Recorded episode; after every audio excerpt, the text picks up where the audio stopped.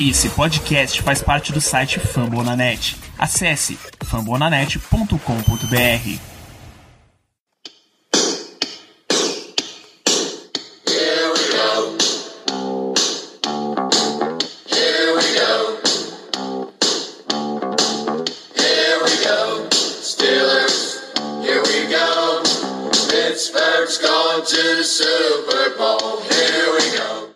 Bem, pessoal, estamos começando mais uma edição do Black Yellow Brasil Podcast, esse programa de número 169, seu podcast sobre o Pittsburgh Steelers para todo o Brasil, direto de fambonanet.com.br, Spotify, iTunes, Deezer, ou da sua toalha terrível que finalmente voltará a girar no Heinz Field.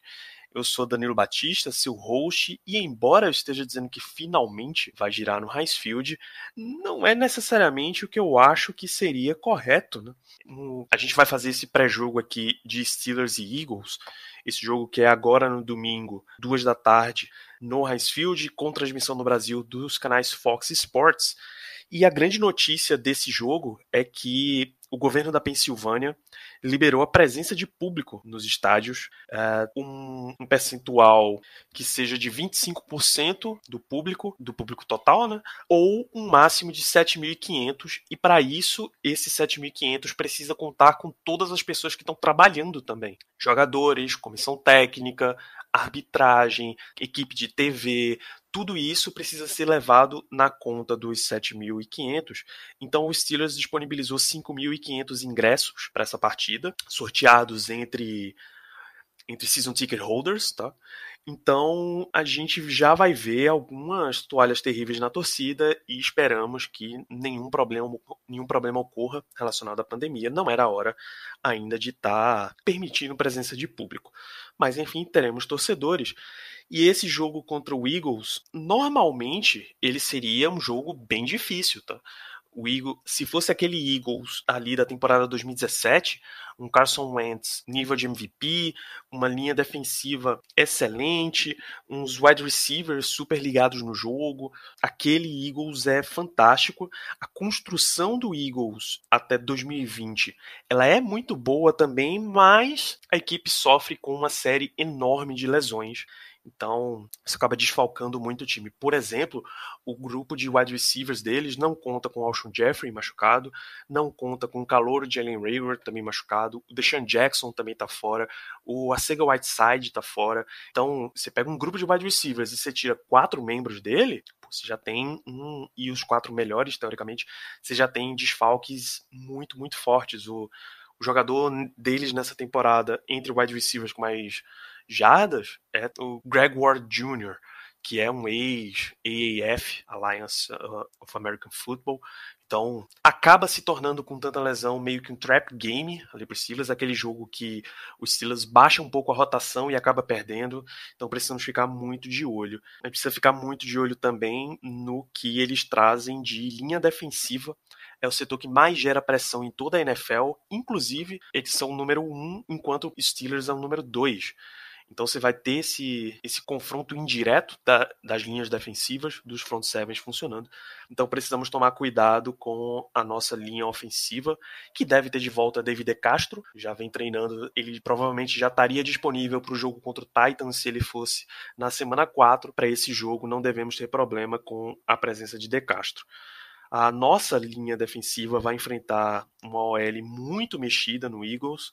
É, para dar uma noção para vocês, o left tackle deles é Jordan Mailata, um jogador que um cara que era jogador de rugby, foi draftado numa, num projeto para ver se eles conseguiam desenvolver um novo, novo tackle para a liga e semana passada foi a primeira partida dele na NFL contra o Niners. Até que foi bem, mas né, precisamos levar em consideração muitas coisas. Então o Steelers vai acabar mandando muita blitz, muita pressão em cima de uma OL tão mexida e aí é, precisamos tomar cuidado, porque caso o Carson Wentz consiga ler bem essas blitzes, o Steelers vai estar em apuros. Bom, recados aqui para vocês. Acessa e segue o Black Yellow Brasil no Twitter, no Instagram, arroba BlackYellowBR.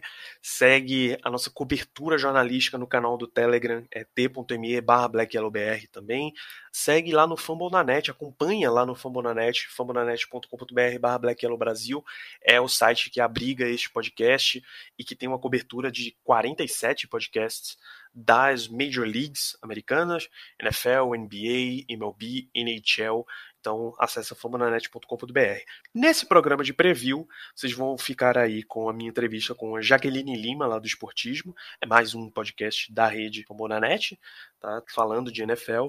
E na sequência, os matchups dados pelo Kaique sobre o que, é que vai acontecer nesse jogo. Então, esperamos mais uma vitória dos Steelers, esperamos ficar 4-0. Se isso acontecer, é a primeira vez desde 1979 e em 79, quando isso aconteceu, o Steelers foi campeão Super Bowl. Então, vamos ficar nessa torcida. Acompanhe aí a, os palpites e a minha entrevista com a Jaqueline.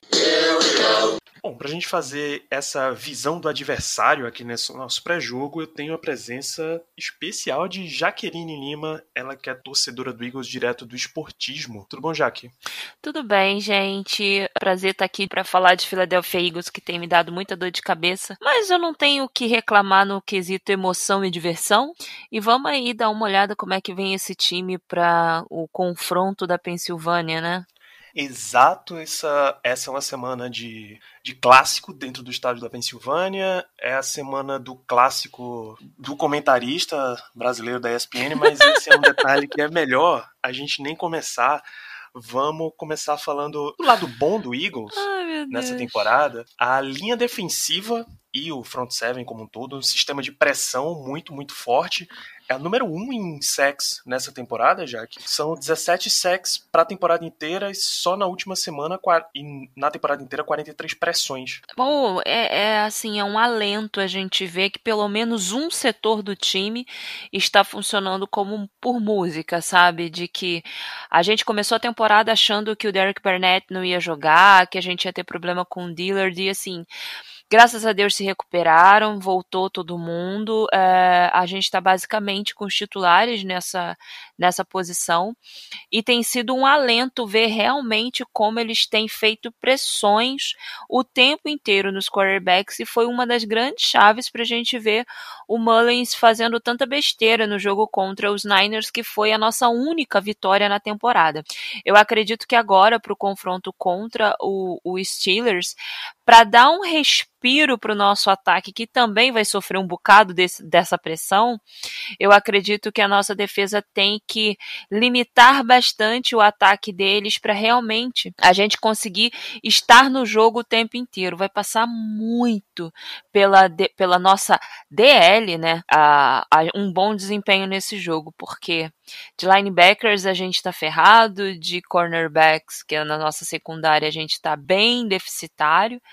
Então eu acho que aí é o ponto-chave para a gente realmente fazer uma frente dentro desse clássico. É isso, esse é provavelmente o ponto-chave desse confronto, como é que, os, pelo nosso lado, como é que o Steelers reage a uma linha defensiva que pressiona tanto, lembrando sempre que é uma linha ofensiva com um left guard, que é o primeiro ano dele como titular na posição, um right tackle, que também é o primeiro ano dele, e as coisas são bem mexidas. Muito provavelmente a gente tem David De Castro de volta, porque já vem treinando desde a semana passada, então pelo menos não é também um right guard calouro. Né? É, esse é o ponto, o ponto chave da defesa do Eagles. A, a secundária até cede bastante, mas eu acho que é mais interessante a gente focar no ataque, porque um dos grandes assuntos, não só do Eagles, mas da temporada inteira do futebol americano, é Carson Wentz uhum. e o que é que ele tem feito com o que sobrou de corpo de recebedores. Você tem, óbvio, o Zach Kurtz, que é excelente, é um dos melhores tight ends da liga, mas de wide receiver a situação tá bem, bem feia, né? Tá, tá bem complicada. A gente basicamente está trabalhando com um corpo de recebedores de nível 3, sabe? Assim, a gente não tem Deshaun Jackson, a gente não tem o Alshon Jeffrey, que se esperava que ele estreasse final, finalmente esse final de semana, mas ainda não é certeza. O Arcega Whiteside tá machucado também. Uh, eu não sei nem o que, que o Deshaun Jackson ainda tá fazendo lá pela Filadélfia, tá? Pra ser sincero, que assim, eu fiquei toda empolgada quando ele voltou. Mas a temporada passada inteira ele não jogou. Essa temporada ele não conseguiu fazer nada. Aí a gente vai lá e aposta num calouro que tem as mesmas características de Deshaun Jackson, que é o Jalen Rager, e o menino se machuca também. Então, assim, tá muito complicado. No entanto, o, os Eagles têm essa mania e eu não sei de onde é que vem isso geralmente quando a gente busca esses jogadores BBB lá do practice squad, funciona. E foi o que acabou acontecendo no jogo passado, quando o Carson Wentz fez aquele touchdown muito bonito com o famoso Ken, que eu descobri ali naquele momento. Falei, meu Deus do céu, onde é que apareceu esse menino? Que foi o Fulham, que ele vai ser titular de novo esse jogo, junto com o Hightower, que também veio do, do Practice Squad. Então a gente tem uma, um momento de adaptação o que vamos colocar aqui em pratos limpos. Não isenta a responsabilidade do Carson Wentz de ter feito três jogos miseráveis. O último jogo ele foi ok, também não foi tão bem contra os Niners, mas ele foi muito melhor do que nos três primeiros jogos. É, esse é o mesmo cara que no ano passado também teve problema de recebedor, também teve problema de lesão pra caramba no time e ele conseguiu carregar o time nas costas, às vezes com uns drops drops broxantes em game winners, né, sabe? Jogadas que era para fechar o jogo e a gente não conseguia porque algum wide receiver dropava. Aguilar, eu te amo, mesmo assim. É... Mas ele conseguiu resolver essa situação no ano passado e esse ano a gente viu em três jogos ele muito perdido patinando. É, eu acredito que passa muito pela questão psicológica dele mesmo, de como é que ele vai se resolver. E ele tem que apostar na segurança, que é aquilo que você falou, que é Zach Ertz. ele também estava funcionando muito bem com o Dallas Goldard, que é o nosso segundo tight end, mas que também está lesionado, não deve voltar. E aí tá, a gente está jogando com o Rodgers e com o Zach Ertz. O Rodgers chegou até a fazer touchdown, eu acho, no último jogo. E uma coisa que me assusta um pouco por conta da qualidade da tua DL, é, da tua defesa, mas é uma foi um meio que uma chave nesse último jogo barra quatro primeiros jogos. Quando o Ents sofria muita pressão, que é quase sempre, porque a nossa OL ela é bem complicada, ela estava basicamente toda reserva no jogo passado só o Jason Kelsey como titular e soltando uns snaps na lua, então assim, nem quem era para estar tá funcionando funcionou direito. É que o Wentz tem apostado muito em ganhar primeiras descidas ele mesmo correndo. Por que que isso me desespera? A lesão dele em 2017, a temporada de 17 18, foi com ele correndo para end zone para marcar um touchdown e ele acabou ali rompendo rompendo o ligamento do joelho e ele tem se exposto bastante a essas situações às vezes por desespero, às vezes com a possibilidade real, às vezes porque ele quer levar aquela bola para casa, porque ele é fominha, mas é uma coisa que está me preocupando bastante para esse jogo de domingo. É isso. Uh, John Hightower é uma escolha de quinta rodada, sexta rodada. Travis John Hightower é uma escolha de quinta rodada. Uhum. Travis Fulgham é uma de sexta rodada mas do Lions no ano passado. Greg Ward é um, um ex uh, AAF, San Antonio Commodores. Commodores. Assim. Então, é realmente um grupo que você não espera muita coisa. Eu acho que, inclusive, deve aparecer nessa semana algumas jogadas do Hakim Butler, que era wide receiver, mas pelo tamanho foi convertido para tight end e acabou pintando aí no Eagles. Eu acho que dá para ele aparecer, já que, de certa forma, vai precisar ter mais jogadas com mais tight ends pela uhum. falta de recebedores. Né?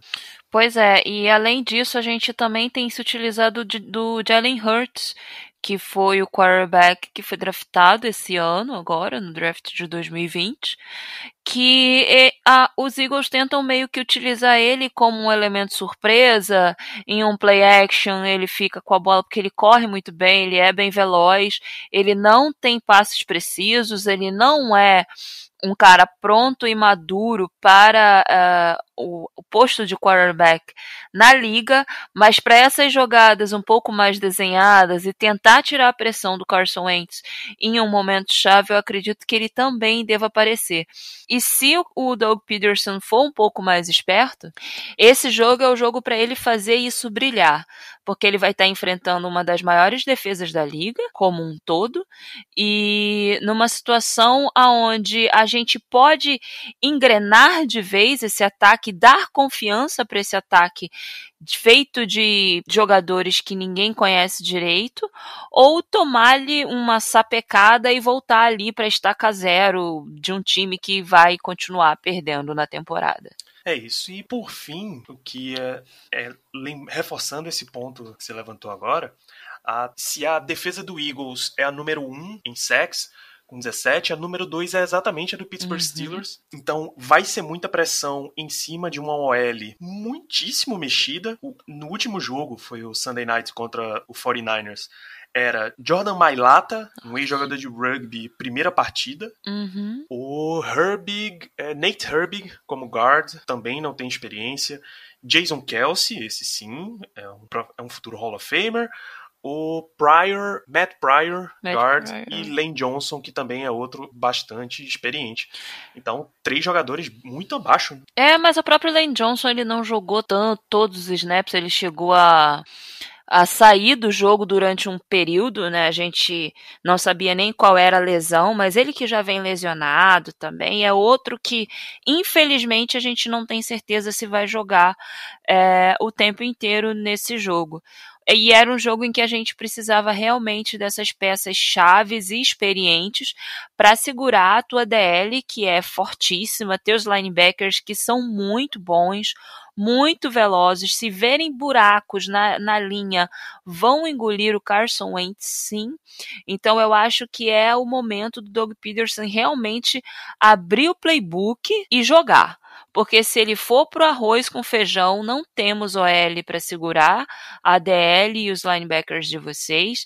Então a gente pode sofrer muito e, como eu te falei, talvez a derrota para mim doa, mas vai doer muito mais se acontecer alguma coisa com Carson Wentz, que a gente sabe que muita gente contesta ele por conta dessa situação de lesão, mas que, né, isso é não vou me alongar nesse ponto, mas que é completamente passível uma pessoa que apanha tanto é, em algum momento acabar lesionando alguma coisa. E isso pode acontecer com o Wentz, sim, nesse jogo. Eu, é o segundo jogo que eu tô passando por esse desespero, tá, Dan? Conseguiram segurar o Aaron Donald.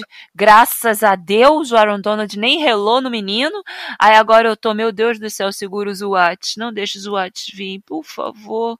Porque, assim, é, é, tá, é desesperador e isso pode realmente acontecer. Tomara em Deus que não, mas é uma possibilidade.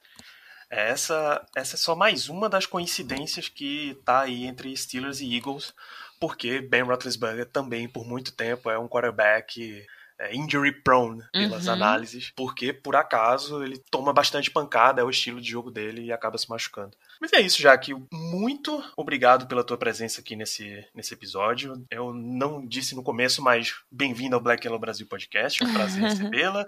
E dois recados para você. Primeiro, onde as pessoas encontram o teu trabalho como esportismo e cuida bem do- dos crushes. A gente, todo ano, a gente calha, calha de ter um crush no draft. Tá? O, nosso, o Ricardo, o nosso chefe, ele tem essa. Uhum. No ano, no ano passado, ele curtia muito Miles Sanders e o Oh. resto da equipe curtia muito o Arcega Whiteside. Nossa, nossos dois meninos. Eu gosto muito do Miles Sanders. Eu acho que ele de vez em quando ainda faz uns fumbles bobos, né? Como foi no jogo contra, eu acho que foi contra os Rams, é, que na primeira bola, primeiro snap, deram a bola na mão dele, ele largou. Mas no final do, da temporada passada, sabe, ali naquela naquela corridinha final onde a gente estava jogando todo o jogo era um playoff pra gente, que se perdesse estava fora, ele entregou e entregou muito bem, então assim, eu tenho um carinhozinho pelo Miles Sanders. E o Whiteside eu tenho esperanças, mas eu acho que ele precisa ficar saudável rápido para jogar rápido, porque não dá para ficar esperando um jogador que promete, mas que tá sempre ali indisponível, né? Exatamente, esse trem não vai. Esse cavalo não vai passar selado duas vezes. Não, não passa. Tem, ele precisa se recuperar rápido e mostrar em campo é, por que ele era o crush dos meninos do Black Yellow. Exatamente. Mas por fim, esportismo, onde é que as pessoas encontram? Arroba esport... Vou falar igual eu falo no, no esportismo, tá? É, a voz de recadinhos. Arroba esportismo underline no Twitter e no Instagram. Vocês sigam a gente por lá, por favor. Arroba esportismo no Facebook. E no YouTube é engraçadinho, mas é porque tinha que ter dois nomes. Então está esportismo. Lá a gente faz as nossas lives de pré-jogo. Nas quintas-feiras é certo, a gente sempre faz ali o pré-jogo do famigerado Thursday Night Football e também fazemos live pós-jogo. É, tem acontecido mais pós Thursday e pós Sunday Night Football, mas quem sabe a gente não estende para um Monday Night, inclusive você sempre está por lá também. Então eu convido todo mundo a seguir a gente nas redes sociais e ficar por dentro dessas coisas que a gente tem feito para bater papo sobre NFL o máximo de tempo possível, porque tem que aproveitar, né? Exatamente, então sigam o esportismo e continua na linha, porque a gente tem mais Eagles e Steelers no próximo bloco. Essa partida contra os, contra os Eagles é aquela que dá medo no torcedor, né? Porque os Eagles vêm mal, estão com sérios problemas no ataque, e é o tipo de jogo que a gente adora complicar. É, acredito na nossa defesa muito presente, botando muita pressão, né? especialmente porque os Eagles estão cedendo, estão cedendo muitos saques. É, o Carson Wentz tem jogado sob forte pressão. Não tem feito um bom trabalho lançando a bola também, né? Somente quatro touchdowns aéreos, sete interceptações, o maior número da liga até aqui. Então, se a nossa defesa conseguir fazer o seu jogo, acredito que a gente vai ter um jogo muito produtivo por parte dessa, dessa unidade. E os Eagles ainda não contam né, com duas armas do, do ataque, que é o Deshaun Jackson e o, o Jeffrey. O que pra gente pode ser algo que ajude ainda mais na, na contenção desse ataque. Agora, uma, um matchup muito interessante que dá o que pensar é, a defesa do Eagles também é muito boa, né? A DL deles é forte, é uma das melhores da liga em números sacks, junto com a do Buccaneers com 17. Nós estamos logo atrás com 15 sacks, né? Então vai ser mais um grande teste para nosso L, que se saiu bem na partida diante do Texans, né? de J.J. Watt e companhia.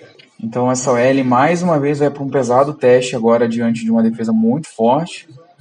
É, é uma defesa que não roubou tanto a bola, né? apenas duas interceptações até aqui. Sofreu sete touchdowns, que é não é um nenhum número absurdo. Nós sofremos seis. Cederam um pouco mais de jardas do que, no, do que nós. Então, nosso ataque vai precisar equilibrar bem ali entre jogo corrido e jogo aéreo mais uma vez e tentar contar com uma partida sem, sem muitos turnovers, que é o que a gente tem conseguido fazer até aqui, né? A gente está andando com uma certa dificuldade no ataque, mas evitando turnovers ali nas horas erradas, eu acho que não que exista uma hora certa para um turnover, né? Mas evitando turnovers e fazendo aquele jogo equilibrado, colocando a, bo a bola na mão aí de todos os corredores, o Big Ben jogando mais com bastante cuidado e com o Juju principalmente, né, fazendo aquela slot que tá salvando a gente ali. Acho que dá sim pra gente ganhar dos Eagles com uma certa facilidade, não tem muito motivo pra gente complicar essa partida. A não ser, claro, o motivo de que sempre gostamos de complicar as partidas fáceis.